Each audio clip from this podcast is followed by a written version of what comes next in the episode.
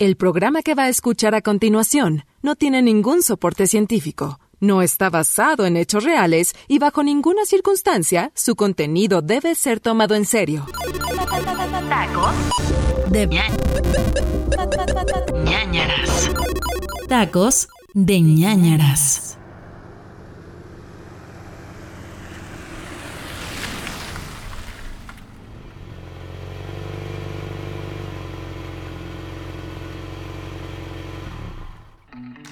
Doce, catorce, dieciséis. ¿Es aquí? ¿Es aquí? Pues, pues aquí mandó el GPS, güey. Yo creo que sí. Ah, pues órale. No está, no está fea la colonia, ¿eh? No, ¿verdad? Yo, yo sí pensé que iba a estar más fea. Oye, pero, a ver, ¿cómo estaba eso de que te ibas a mudar? Ya no entendí. Pues, ah, sí te, bueno, a ver, te platico otra vez. Pues pinches veci- vecinos conflictivos, güey. O sea, me reportaron al comité vecinal. Ah, chinga, ¿y por qué? Pues, ¿qué hiciste? Pues es que me estaba bañando y luego escuché la alarma sísmica. Pero resulta que era el carrito de los tamales oaxaqueños y pues siempre me asusto porque suena muy parecido. Entonces salí corriendo en toalla y cerré la puerta en chinga, pero se me quedó atorada la toalla en la puerta y pues me quedé afuera sin toalla y con la puerta cerrada. Y ahora dicen que estaba ahí de indecente a propósito. Y luego la vecina de arriba nomás me está mandando ahí mensajes de que, ay, quiero que venga a arreglarme la llave de no sé qué. Y pues, guau, güey, que ando ahí. Ay, como en la película esa de. eh, la, de Cuarón, ¿no? Esa de donde sale corriendo el. El que. ¿Cómo se llama este cuate? El, el actor este que ah, gritaba y así. Tomás Tomás y así, ¿no? Pero bueno. eh, Suena interesante. Lo hubiera grabado, güey. ¿No tienes, ¿No tienes una grabación por ahí? Estaría chido tenerlo ahí. No, no, no. Fíjate que casualmente no sirven las cámaras de seguridad de mi edificio. Ni, ni preguntes. Sí, eso sí. Eso dicen siempre, eso dicen siempre. Sí, ajá. Oye, pues pero ya bájate, ¿no? Vamos a ver la casa, a ver qué pedo. Todos en algún momento de la vida hemos cruzado la entrada de alguna casona antigua y sentimos que una fría sensación recorre toda nuestra espalda. Una sensación de terror y angustia nos invade al entrar a alguno de estos inmuebles. Casas que han albergado a dementes y asesinos que, debido a la atrocidad de sus crímenes, han dejado una marca a la cual, año tras año, se concentra e inunda el lugar, pudriéndose. Odio y muerte se respiran en cada rincón. ¿Leyendas o realidad? Hoy, Víctor y Humberto lo averiguarán. Bienvenidos a Tacos de ñañaras.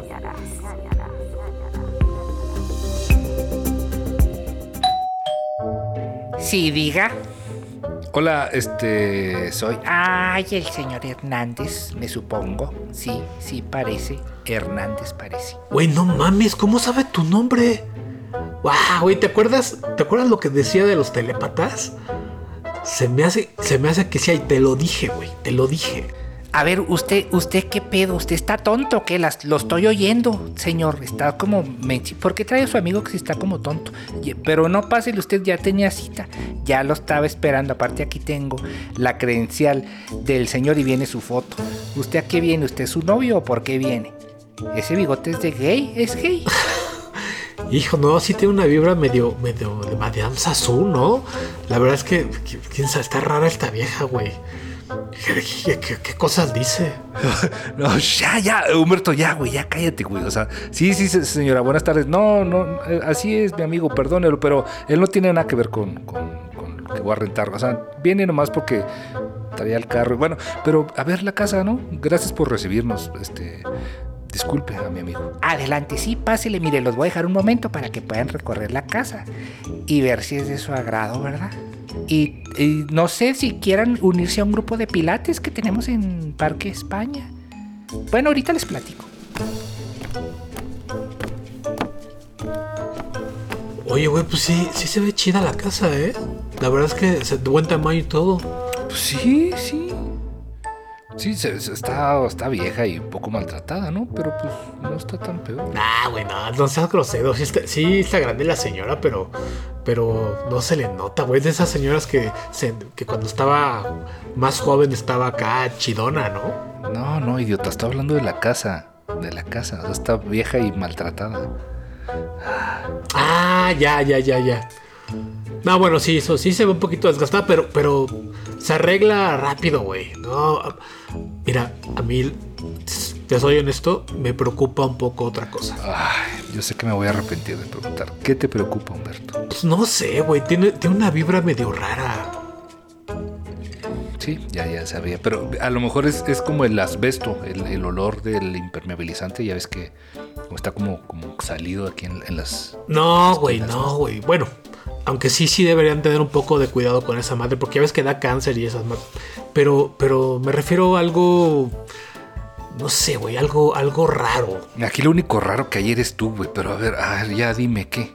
¿Qué, qué raro? ¿Qué hay más raro que tú en esta casa? Pues mira, güey. Ya, aunque te burles, sí. Ya hasta, hasta soy, hasta soy un gato por ahí. Ya ves, güey. Hasta los gatos lo saben, cabrón. Y, y, ve, tú te burlas lo que quieras, pero güey, aquí hay una vibra rara. La neta es que toda la casa la tiene, güey. Se me hace que está maldita, Víctor. Ay, Humberto, no manches, malditas tienen las nalgas, güey. Ve, ve las, ve las ventanas todas padres, así como coloniales, ¿no? Se siente uno como, como un virrey, como, como AMLO en Palacio Nacional y no sé, ¿no? Güey, no mames, su majestad. Ventanas coloniales, güey. Más bien se parece a la que estaba en la casa de Amityville. Ay, la de la película, no mames, esas eran como de madera, güey. No, güey, pues, pero sí, la de la película. La pinche casa está muy parecida a esta, gafo.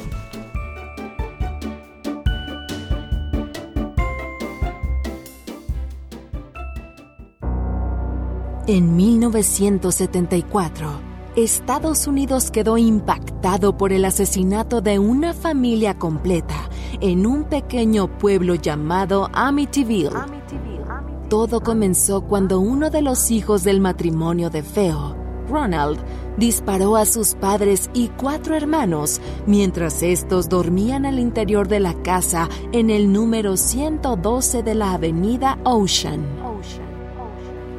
Ronald, con tan solo 23 años, planeó la noche anterior al homicidio drogar a sus víctimas para poder ejecutar su plan, que consistía en fusilarlos uno a uno en sus respectivas habitaciones. El hombre disparó a toda la familia por la espalda justo al centro de la espina dorsal, a excepción de la madre, quien fue descubierta con una bala en la cabeza. Las víctimas fueron encontradas boca abajo con los brazos cruzados. Tras el asesinato, Ronnie, como le decían sus amigos, escondió la escopeta con la que disparó en un basurero muy cerca de la escena del crimen y corrió hacia un bar del pueblo para pedir auxilio y donde señaló que alguien había asesinado a su familia.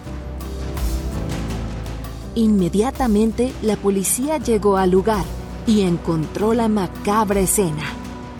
Las autoridades locales pronto descubrieron que el autor de los crímenes había sido el mismo Ronnie debido a que la coartada que él manejaba no era lo suficientemente creíble.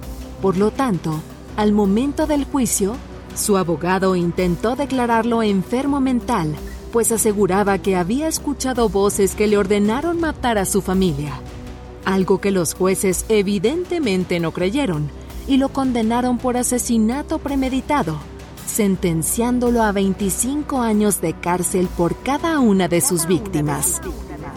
Este macabro hecho marcó la casa de una vibra de maldad y sufrimiento. Por más de un año después de la tragedia, una nueva familia compró la casa y se mudaron a ella. El lugar era de ensueño y su valor era muy bajo. Con un amplio terreno, la casa contaba con tres pisos, cinco habitaciones y un amplio sótano. Una oportunidad que no podían dejar pasar, pero como conocían lo que había ocurrido allí, decidieron extremar sus precauciones. Cuando George y Kathy Lutz llegaron al lugar junto a sus tres hijos, llevaron a un sacerdote a bendecir la propiedad.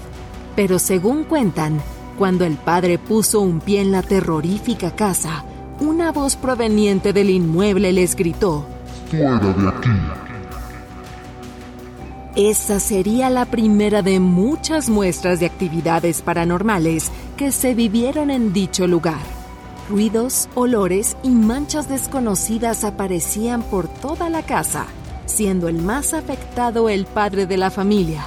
George no podía dejar de sentir un gran frío que lo hacía pasar horas frente a la chimenea. Además, poco a poco comenzó a despreocuparse de su aspecto personal y se volvió malhumorado y extraño. Poco a poco George se aislaba y evitaba tener contacto con cualquier persona, incluyendo su propia familia. La hija menor de Kathy y George, Melissa, siendo la pequeña del hogar, comenzó a tener una amiga imaginaria llamada Jodie, que en un principio no llamó la atención de los padres hasta que investigaron los asesinatos que habían ocurrido ahí se dieron cuenta que una de las víctimas de Ronnie se llamaba Jodie. Conforme los días pasaban, la presencia de esta figura se fue haciendo cada vez más fuerte en la casa, hasta que incluso otros pudieron verla. La familia vivía con un gran miedo. Así lo relató años después Danny Lutz, uno de los hijos de la pareja, quien en ese momento tenía solo nueve años.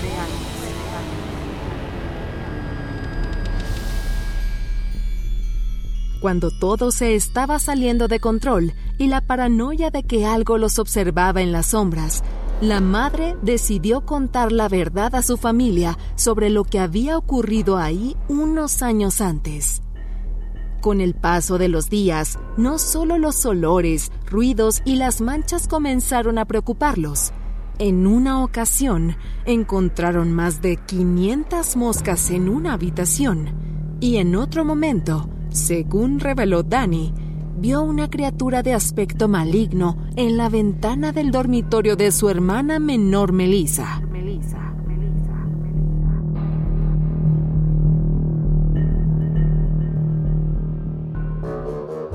Güey, 500 moscas. O sea, uno, ¿cómo las contaron? Y Dios, o sea, eso es un día X en cualquier tianguis, güey. O sea, ¿cómo se espantan 500 moscas? No mames. Sí, güey, pero los del tianguis no están malditos. Bueno, a menos que sean de Tepito y la Santa Muerte y esas cosas. Pero... Pues si tú cómo sabes, no, ni vas a los tianguis, tú todo, todo fifí ahí. A ver, aparte, ¿no te acuerdas del, del taquero, el puesto de carnitas? El güey ese de los ojos saltones. Ah, ¿el de la pata de palo? Sí, güey. El que al parecer es, también gobernador de Puebla, pero esa es otra historia. Pero, güey, qué buenos tacos. eh. Hay que ir ahorita que salgamos de aquí, ¿no? Mira, ya, ya se oye como, como el taco, como que están serruchando un taco. Ay, sí, güey. Ok, ok. Eh, bueno, pero déjame terminar de contarte y después nos vamos. ¿En qué estaba, cabrón? ¿Ya ves? Ah, ya, ya, ya. Sí, las moscas. Pero ahí no terminó todo. Los fenómenos paranormales continuaron por varios días, pero cuando las cosas de verdad se salieron de control, Cuénteme más, señora. Los fenómenos paranormales continuaron por varios días, pero cuando las cosas de verdad se salieron de control, fue una oscura noche de luna llena, cuando Danny y su hermano se encontraban dormidos en un cuarto, y justo cuando el reloj marcó las 3 de la mañana, despertaron los dos al mismo tiempo para darse cuenta que estaban en el techo de la habitación, levitando de su cama. Los hermanos, horrorizados de lo que estaban viviendo en ese momento, comenzaron a forcejear para ver si por suerte pudieran liberarse de lo que fuera que estaba sosteniéndolos. Durante varios segundos fueron golpeados uno con otro y contra las paredes, dejando varios golpes y contusiones a ambos. Al escuchar los gritos, su madre entró a la habitación y con un grito desgarrador todo se detuvo. Y los muchachos que unos segundos estaban flotando en el aire cayeron en sus camas. Después del horror de esa noche, su madre tomó una importante decisión. Dejar la casa e irse a vivir con su madre. Diciéndoles que solo tomaran lo necesario en una maleta y salieran lo más rápido posible, convirtiéndose en la última vez que pisaron la famosa casa de Amityville. Y así fue. Tras los múltiples ataques, la familia abandonó todo y se fue del lugar sin nada. Los medios de comunicación, por supuesto, se enteraron de lo ocurrido y decidieron cubrir la noticia, lo que hizo que el pueblo dudara de las palabras de la familia, ya que aseguraban que solo buscaban dinero. Mientras el pueblo no les creía, Ed y Lorraine Warren, un matrimonio de expertos en temas paranormales, fueron llamados para investigar lo que estaba ocurriendo allí decisión que posteriormente lamentarían. La misma Lorraine aseguró que este caso fue el peor que enfrentó en su vida, mencionando que fue de los pocos casos que logró afectar su vida personal, ya que la investigación sobre la casa de Amityville cruzó la línea. La investigadora menciona que la primera vez que entró a la terrorífica mansión, algo la atacó. Su esposo Ed fue lanzado al piso varias veces mientras rezaba o realizaba provocaciones religiosas. También espiritualmente fueron violentados, ya que aseguraban haber sentido una presencia demoníaca y haber visto los cuerpos de la familia de Feo. Los antiguos dueños. Durante días y días de investigación y varios sustos, los Warren encontraron evidencia de que en esa casa algo maligno sucedía. El equipo de la pareja logró captar la imagen de lo que parecía ser un niño fantasma en el segundo piso de la casa, donde se supone que no había nadie más. Aunque el horror que vivieron las dos familias que en un momento fueron los dueños de esta casa de Amityville la historia de la maldad que habita en esa casa proviene de mucho antes de los asesinatos. Según se decía en el pueblo, la tierra donde estaba construida la casa pertenecía a un hombre llamado John Ketchum, un practicante de magia negra que tenía una cabaña donde se edificó la casa. Los Warren creían que el sufrimiento que había ocurrido en el lugar había dejado la propiedad con una energía muy negativa y una oscura historia, lo que es un imán para los espíritus demoníacos y lo sobrenatural. Gracias a los investigadores, los Lutz pudieron recuperar parte de sus cosas y la escritura de la propiedad, lo cual permitió que la casa pudiera ser vendida nuevamente. En 2010 se vendió por 950 mil dólares y hoy está otra vez en el mercado esperando a un nuevo comprador. Sin duda alguna, una de las casas más embrujadas del mundo.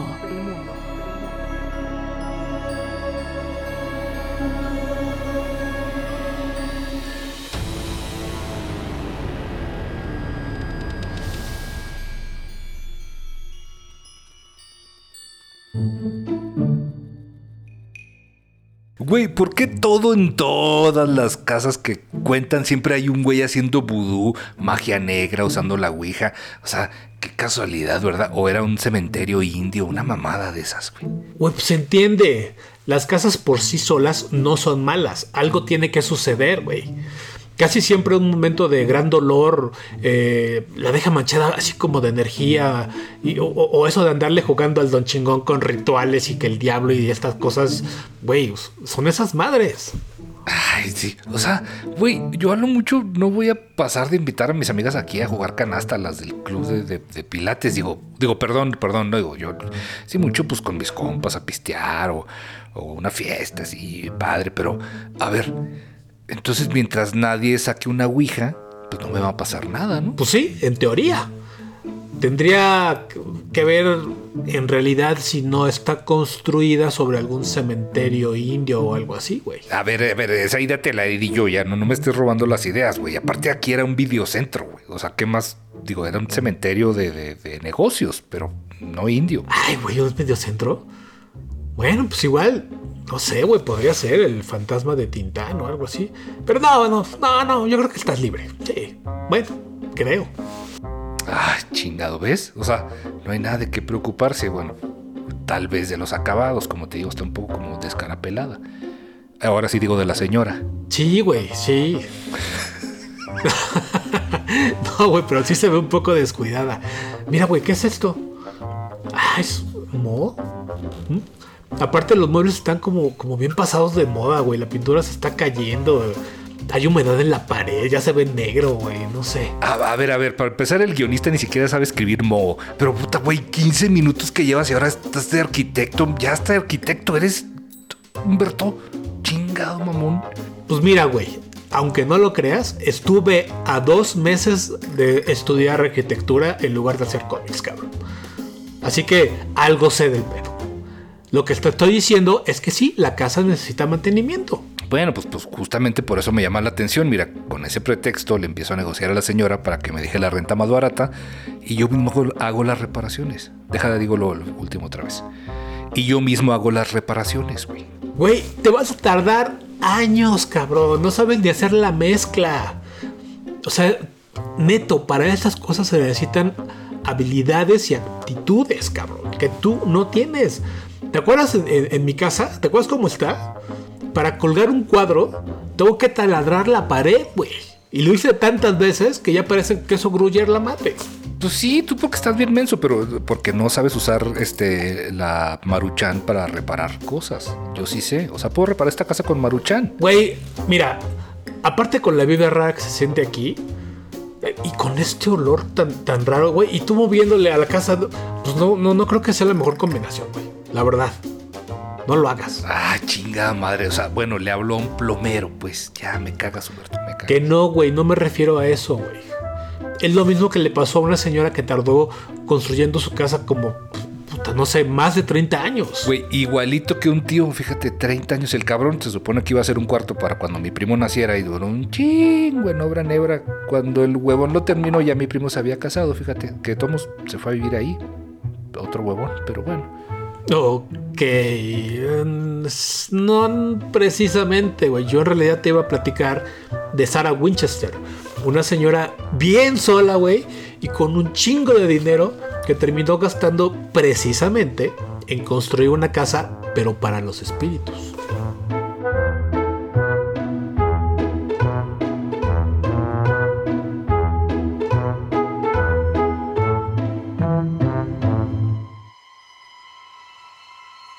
¿Qué pasaría si un grupo de espíritus estuvieran ligados a ti y te pidieran darles un hogar?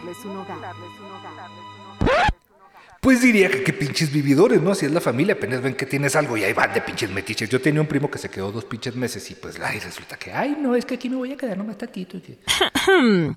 ¿Es neta? Apenas estoy iniciando y ya estás interrumpiendo. Puta madre, pues pensé que era una pregunta para todos también, señora. Perdón, pues yo pensé que eran ya 19 episodios juntos y ya iba a cambiar un poco esta relación, digo. No sé. No van 19, van 18 episodios. Bueno, total, ¿ya puedo continuar?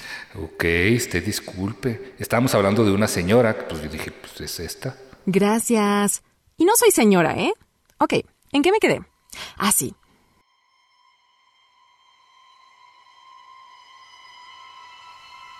¿Qué pasaría si un grupo de espíritus estuviera aterrorizando, acechando para nunca dejarte en paz? Si no les das un refugio, Pues esto le pasó a Sarah Winchester, una mujer nacida a mitad del siglo XIX y esposa del heredero de la enorme y multimillonaria compañía Winchester, creadora de los rifles Winchester, un arma que tiñó de sangre civil en aquellos años. Sarah, siendo una mujer de alta sociedad, nunca se preocupó por el daño causado a la población y los rifles que su esposo fabricaba a gran escala. Vivió una vida de lujos y placeres que solo la alta sociedad de aquella época podría alcanzar.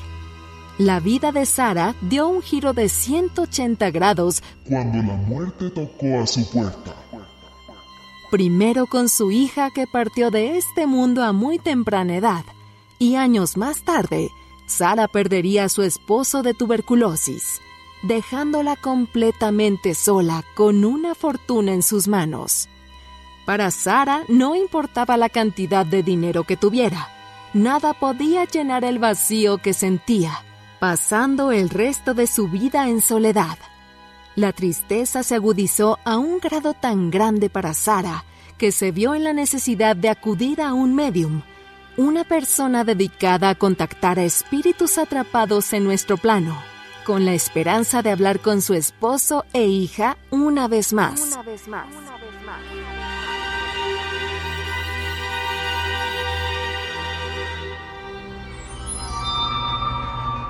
Pero las noticias que la adivina le dio a Sara no fueron nada buenas. Cuando realizó la sesión espiritista sintió algo distinto. No era su hija o su esposo.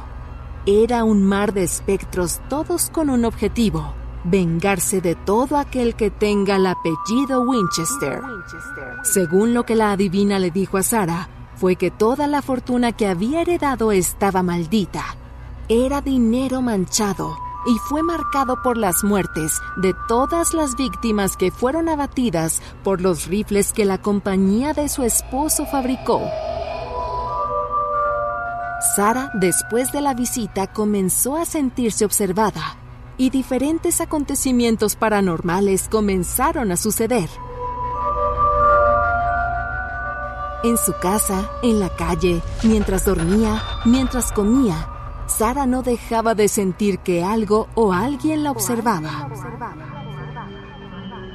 Para deshacerse de estos espíritus que la perseguían y tuviera el mismo destino que su esposo, la medium le dio claras instrucciones que algunos claman los mismos espíritus exigieron.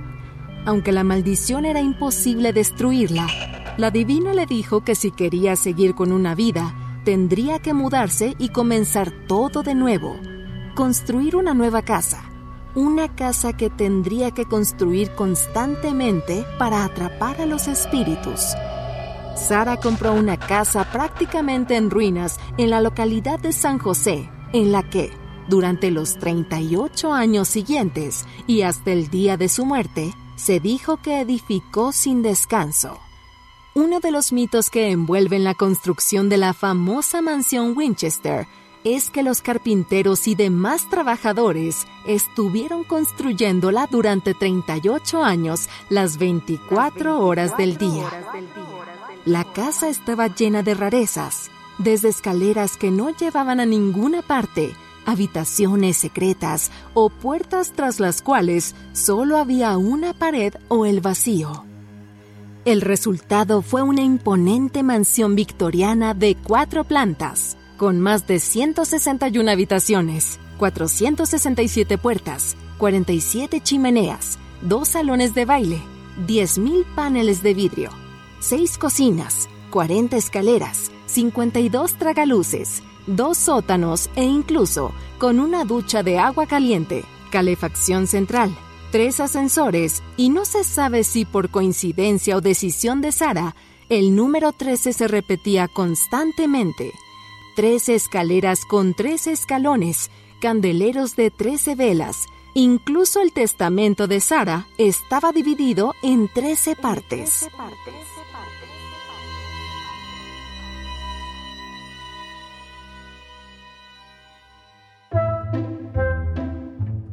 Ay, no, no, no manches, Humberto. Ya vas a empezar otra vez con lo del 13. Güey, el número maldito se repite. Te lo había dicho, güey. Espera, ¿cuántos cuartos tiene esta casa? Tres, güey. Tres, tres cuartos. Relájate. Aparte, ¿tú crees que me va a alcanzar para pagar algo con 13 habitaciones? No mames, güey. También. Güey, no mames, tres habitaciones. Cabrón, esta casa tenía 161 habitaciones. Ay, 161 habitaciones. No mames, vieja pendeja. Con esa cantidad de cuartos los mete en Airbnb y se vuelve millonaria, güey. También le estaba errando. Güey, no estás escuchando, ¿verdad? La mujer ya era millonaria. Bueno, se vuelve más millonaria. Como Ricky. Sí, como Ricky. Bueno, bueno, para construir tanto cuarto, o sea, güey, ¿no crees que ya era suficientemente rica? Güey, con esa pinche fortuna no necesitas más, güey. Nadie necesita tanta lana. A ver, es que creo que ese es tu problema, Humberto. Te falta tener mentalidad de tiburón, güey. Imagínate, 161 cuartos. Máximo dos personas por cuarto, con todo y servicios. O sea, esa cantidad de lana no te la ganan ni con todos los pinches dibujitos del mundo que hagas, güey. Ni inventándote un personaje. Con un ajolote. Pues el pedo justamente es que muchos de esos cuartos ni siquiera eran habitables. Es más, ni siquiera estaban tan seguros que fueran 161, a lo mejor eran más. Lo la cosa es que la mujer construyó cuartos y cuartos y cuartos a lo pendejo. Imagínate, hay cuartos que ni siquiera tienen puertas ni ventanas. O sea que eran un cubo así nada más. Exactamente, un cubo. Güey, hay depas en la condesa que así son, güey, así lo rentan. Ándale, es que estaba tan agobiada por los pinches fantasmas que de plano llegó un momento en que la vieja se deschavetó.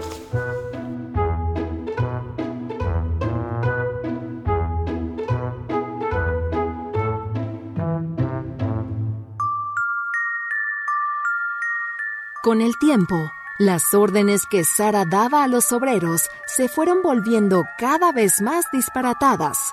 Para el año de 1906, un terremoto golpeó la extraña y enorme mansión, derribando una buena parte de esta. A Sara la afectó profundamente y empezó a temer a los fantasmas cada vez más, y para despistarlos y que no pudieran localizarla, dentro de la casa hizo construir los pasillos como laberintos, con la esperanza de despistarlos en la inmensidad de esta gran mansión. En ocasiones, la señora Winchester realizaba sesiones de espiritismo en una tétrica torreta de la casa, conocida ahora como el sombrero de la bruja, en la cual durante la madrugada se escuchaban lamentos y gritos de la mujer. Pero a la mañana siguiente, Sara salía de la torre visiblemente cansada y entregaba unos nuevos planos de construcción a su capataz para que las obras continuaran. Tachada de excéntrica por sus vecinos, Sara, una mujer culta que siempre vestía de negro, hiciera frío o calor, prefería refugiarse en su casa para dedicarse a diseñar sin descanso en lugar de hacer vida social. Equipó la mansión con un sinfín de amenidades y habitaciones que incluso hasta esta época no se está seguro de cuántas habitaciones hay en total. Y algunos aseguran que la distribución de la casa cambia mágicamente día con día. Durante casi cuatro décadas, Sarah Winchester dio empleo a 22 carpinteros, los cuales, como no podía ser de otro modo, siempre hablaron maravillas de ella. Para el día 5 de septiembre de 1922, Sarah Winchester moriría en su cama. A los 82 años de edad. Esta fue la única forma en que la construcción se detuvo definitivamente.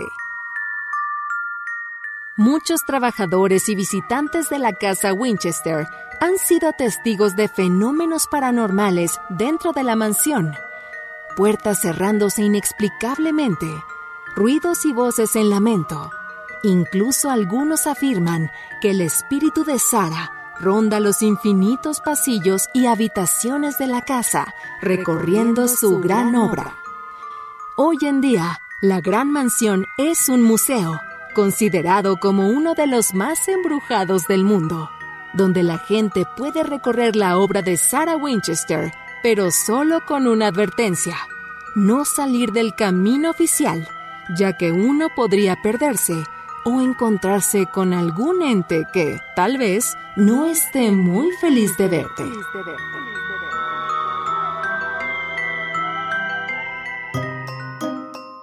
Humberto, no mames, no me visitan ni mi familia, güey. ¿Qué chingados me van a estar visitando fantasmas y mamadas de esas? El único pinche espectro que me sigue eres tú, cabrón. Bueno, pues, ¿para qué me invitas entonces? A ver, yo no te invité, tú solito te apuntaste por chismoso como toda la vida. Neta, siento que a veces tienes mucho tiempo libre, güey. Güey, yo solamente te estoy protegiendo de que no te vayas a meter en una trampa mortal.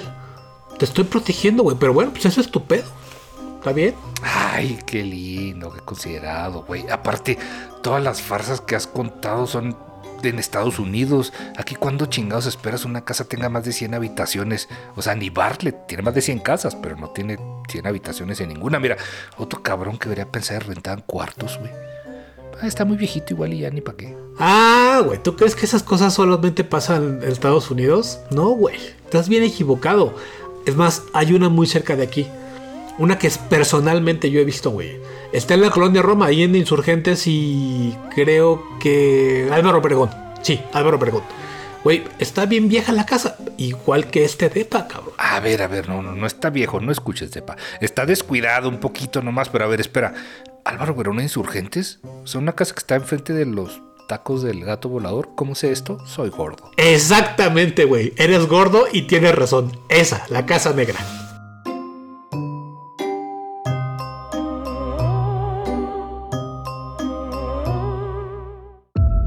No necesariamente las historias tenebrosas suceden en el extranjero. Cada lugar en el planeta tiene sus leyendas. En el caso de México, no es la excepción. En ciertos momentos en la historia se encuentran dos elementos, la ignorancia y la superstición. Y normalmente, cuando se mezclan, Nada termina bien.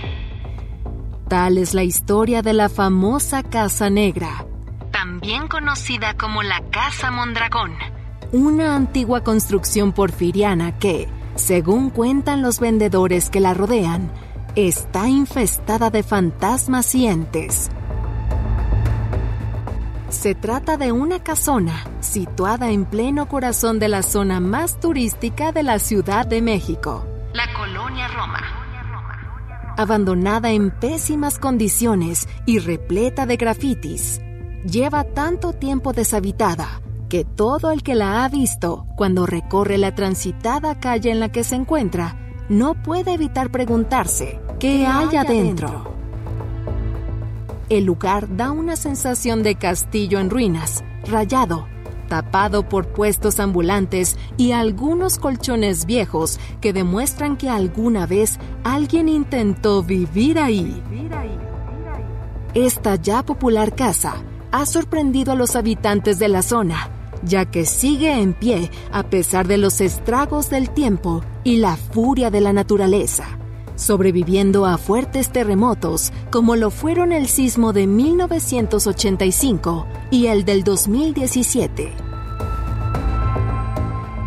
La historia de esta aterradora casa comienza en 1935, cuando durante el gobierno del general Lázaro Cárdenas, la ciudad todavía padecía los últimos estragos de la revolución, entre ellos enfermedades infecciosas como la tifoidea. A pesar de que en la primera mitad del siglo XX ya sabían que la tifoidea era curable, la situación del país no permitía que todos los enfermos fueran tratados de la misma manera. Algunos los enviaban a hospitales improvisados, en donde también les brindaban atención médica. Uno de estos hospitales informales era esta Casa Negra, que atendía las 24 horas. Para 1935, los casos de tifoidea incrementaron a tal grado que algunos grupos religiosos de la ciudad creyeron que, más que una epidemia, la enfermedad era reflejo de una posesión demoníaca. Colectiva. Conforme los pacientes de tifoidea aumentaban y saturaron este hospital informal, el miedo de los locales crecía cada vez más, sintiendo que el demonio estaba muy cerca de sus familiares, y llegaron a pensar que esta enfermedad no era más que otra cosa que una venganza divina. Sentían que Dios los había abandonado y los demonios estaban más cerca de ellos. Desesperados y aterrados por esta creencia, una noche se organizaron y prendieron fuego a la casa con pacientes y doctores todavía en el interior. A la mañana siguiente, y con el fuego disipado, poco a poco los cuerpos de todas las víctimas comenzaron a aparecer, algunos calcinados en su totalidad, otros asfixiados por el humo, petrificados en una pose de agonía. Según cuentan, estas fueron las primeras almas que habitaron la Casa Negra. Se levantó una investigación sin resultados. Para fortuna del gobierno, la casa no sufrió daños estructurales, por lo cual pudieron repararla y ponerla en venta de nuevo. Es aquí donde el señor Mondragón vio una oportunidad para darle un hogar a su esposa y tres hijos.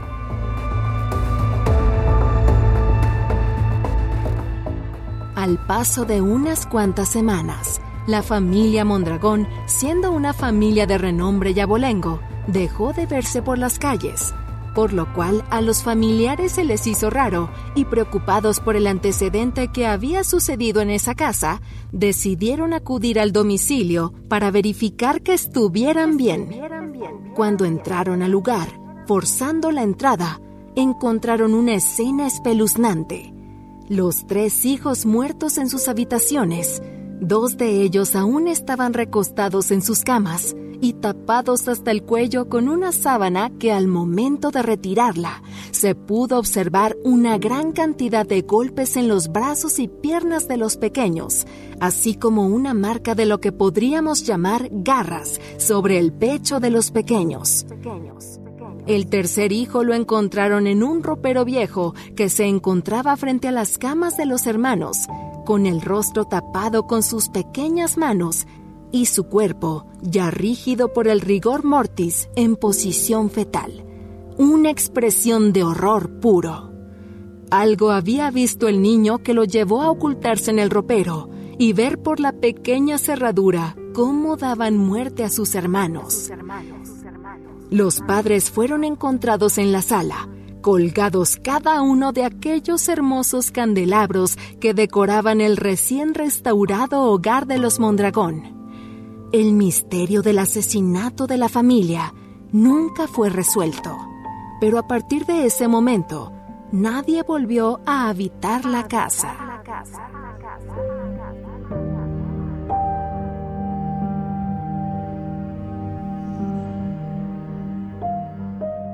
Hoy en día permanece sin algún dueño o siquiera una oferta de compra. En alguna ocasión, algunos indigentes intentaron vivir en esa casa, pero sacaron sus cosas apenas alumbró el día siguiente, pues dijeron que escucharon gritos y personas hablándoles al oído durante toda la noche.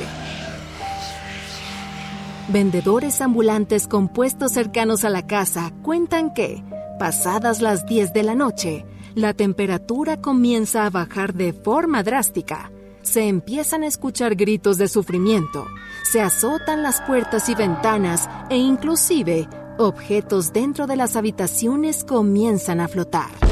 Algunos de ellos aseguran que a ciertas horas de la madrugada se logra ver por la ventana de esas torres negras dos sombras, como intentando alejar a cualquiera que no quiera toparse con el mismo destino que ellos vivieron y dejar sus almas atrapadas por el resto de los tiempos.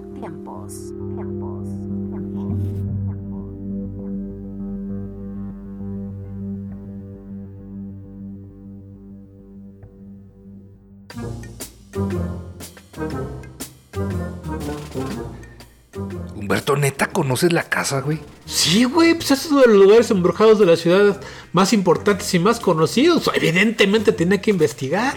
Ah, sí, sí. A ver, ¿y dónde investigaste, mamón? Pues, eh, pues eh, en los libros, güey, pues en páginas, registros de propiedad y esas madres. Ajá, sí, claro, te lo contó el taquero, ¿va? O sea, esta historia te la contó el taquero, güey. Un güey de, de, de patilla larga que se parece al Gap, pero que, que huele como Osvaldo, como a Tere Casola. Eh, este, bueno, sí, o sea, sí me complementó un poco la información, pero, pero, pero ya la, la investigación ya la había hecho desde antes, güey. Ay, güey, no le, mira, soy yo como un portazo. No le creas a ese señor, güey. O sea, dice cualquier mamada para que le sigas comprando. O sea, como el Gap.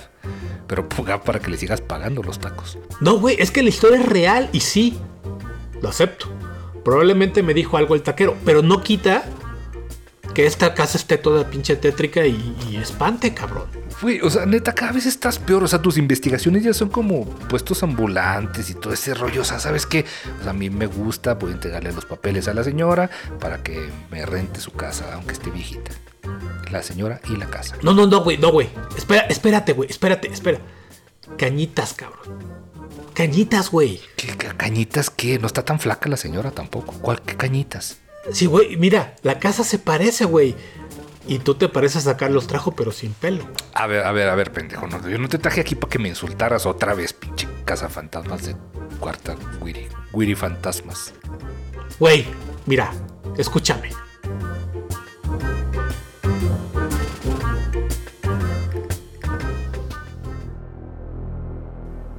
Una de las historias de casas malditas más famosas de nuestro país desde los años 80 es sin duda la famosa Casa de Cañitas. Una historia que le dio fama a su protagonista, que logró plasmar toda esta historia en libros y películas que han quedado marcadas en el subconsciente de los mexicanos. Ubicada en la tradicional colonia Popotla en la alcaldía Miguel Hidalgo, se encuentra una casa en la calle de Cañitas, que fue sede de un sinfín de experiencias paranormales.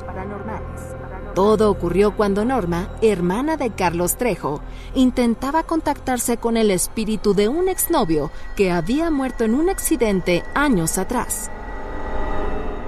Norma lo intentó todo, así que como último recurso, fue a buscar junto a su hermano una llamada Ouija egipcia Para tratar de entablar comunicación con el más allá.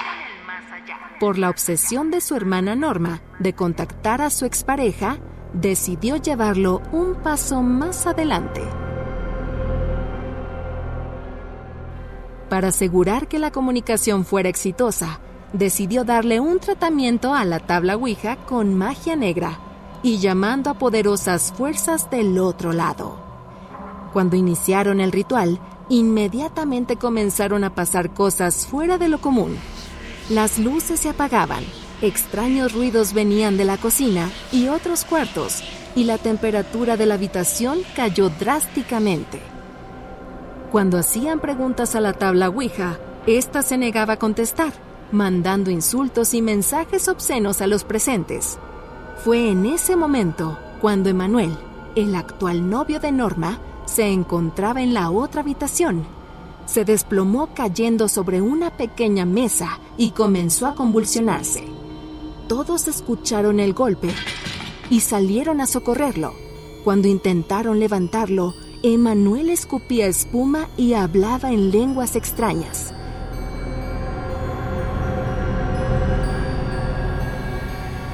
Emanuel estaba poseído.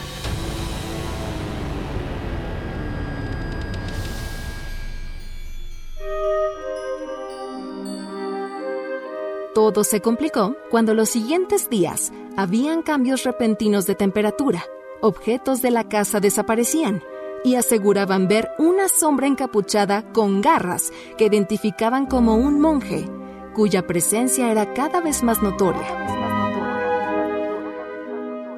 Decidieron limpiar la casa con hierbas, agua bendita y con la ayuda de una bruja, pero fue entonces, bajo extrañas circunstancias, empezaron a fallecer unas 14 personas relacionadas con la casa de Cañitas.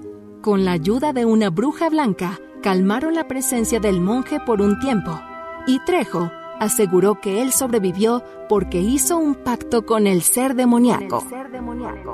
A petición del monje, Trejo escribió un libro donde contó su experiencia, porque de lo contrario, no lo dejaría vivir. No, no, no. Lo terminarás tú. Está bien que digan idioteces, pero. ¿Ya una historia de Carlos Trejo? ¿Ve? ¿Qué dice aquí? ¿Una ouija egipcia? No hay ouijas egipcias. No pienso grabar una línea más de esta historia.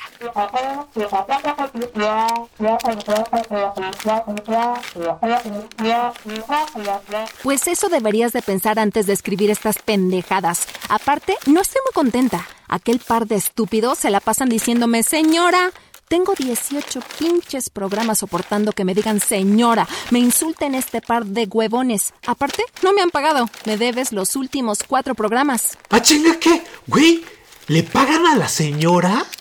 ¿Qué pedo? Que no me digas señora, puta madre. ¿Y tú qué? Muy pinche joven has de estar, ¿verdad? A nadie engañas. Te estás pintando el bigote. Se te ve la raíz, mi ciela. Bueno, ¿y yo qué? ¿Neta te están pagando por esto? O sea, se supone que nos iban a pagar a todos. A mí no me dijeron eso. Me dijeron, no, oye, Humberto, pues es que tú eres cuate y vente a ayudar a este proyecto. Y, y dije, no, pues sí, pues son mis amigos, claro, nunca no me van a querer ver la cara. Pero, güey, no me habían dicho que te iban a pagar, que había varo en esto. Si, hubiera, si me hubieran dicho, me hubiera, no sé, hubiera tomado un curso de locutor o algo. Además, güey, o sea, el productor, Choche, ese es el productor de. No mames, gorras, gorras, se está volando el bar. Seguro se está volviendo nuestro varo. Le voy a decir a Víctor. le voy- es más, le voy a decir a Víctor que le diga a Ricky. Escuché todo y, y tienes razón. Señor Hernández, un momento, por favor. Sí, sí, señora, diga, aquí tengo todos los papeles. Quisiera, pues, como un depósito o algo así. Sí, mire, justamente de eso quería hablarle. Creo que vamos a tener que rechazar su solicitud. ¿Pero por Pues qué? sí, amiguito, fíjese, la verdad es que esto es una colonia muy decente y sobre todo familiar. Pues vea, este, su amigo va a asustar a los niños que pasan por aquí. Ya lo vi que está como loco, está así como muy raro. Aparte ya supimos que es usted el que sale en esos videos de internet desnudo de eh, que se le cayó la toalla y no sé qué. Nadie le cree, nadie le cree, señor. Y luego, aparte tan feo y lo tan gordo y tan peludo, mire, que andarse así exhibiendo. No le da vergüenza y la verdad, pues no, queremos a ese tipo de personas de aquí. Le recomiendo otra zona más adecuada a su tipo de persona, ¿verdad? Que es ahí en la Merced. A ver quién lo levanta. Gordo, infeliz. Puta madre. Es más, le voy a decir a Víctor que le diga a Ricky.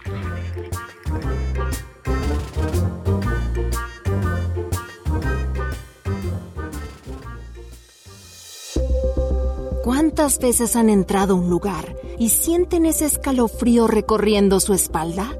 ¿Cuántas veces se han ido a dormir sintiendo que algo los observa desde la esquina de su cuarto? Tengan cuidado porque... Bla, bla, bla. Síganos en nuestro siguiente Tacos de ñañaras. Tacos de ñañaras. Tacos de ñañaras.